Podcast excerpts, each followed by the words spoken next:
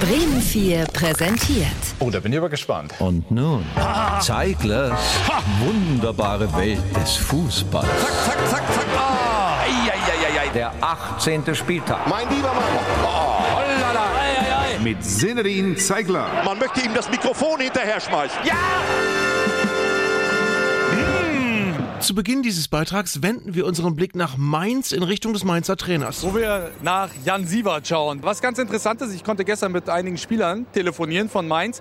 Keiner weiß, wie die Aufstellung ist. Die bekommen sie auch nicht dann heute Morgen, sondern erst hier im Stadion. Und manche Mainzer Spieler sind selbst nach dem Anpfiff noch nicht völlig sicher, ob sie spielen oder nicht. So ähnlich ist das auch beim stark abstiegsbedrohten 1. FC Köln, wo man sich nun auf andere Tugenden besinnen will. zeigt ganz Deutschland, was für verdammt große Eier dieser Verein immer noch hat. Wir werden natürlich ganz genau hinschauen. Eier sind die eine Sache, aber wo wir gerade bei Lebensmitteln sind, sind wir dann auch umgehend bei Werder Bremens Trainer Ole Werner, der auf der Zone dran erinnert wurde, wie lang der letzte Werder-Sieg bei den Bayern schon her war. 2008 waren sie 20 Jahre alt. Da gab es den letzten Sieg des SV Werder gegen die Bayern. 2008 ist lange her, habe ich noch Pizza ausgefahren. Also das ist äh, ewig lange her. Das stimmt und irrer Zufall, genauso lange ist es auch her, dass die Bayern zuletzt gegen Werder Bremen verloren. Das Malheur der Woche. Ja, da war einfach zu wenig. Äh, ja, Feuer. Feuer äh, ist äh, so, so ein bisschen so ein Begriff. Ja, Feuer ist so ein bisschen so ein Begriff.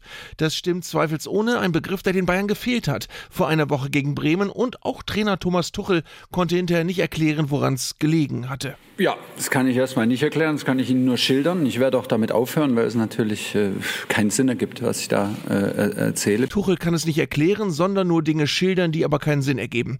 Dabei sah es vor dem Spiel noch so gut aus. Eigentlich ist das Motto, dass wir so trainieren, wie wir spielen. Und dann müssen wir einfach nur noch so spielen, wie wir trainieren. Das klingt interessant, aber natürlich auch völlig gaga.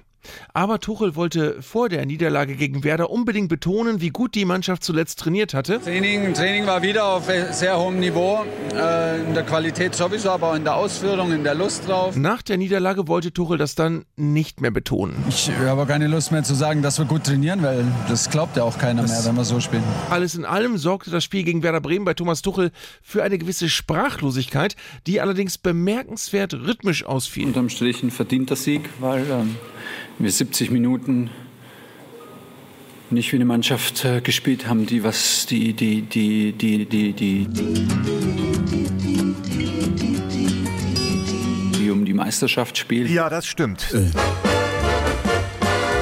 das muss für heute reichen. Zeiglers wunderbare Welt des Fußballs. Gibt's auch als Podcast auf bremen4.de und in der ARD Audiothek.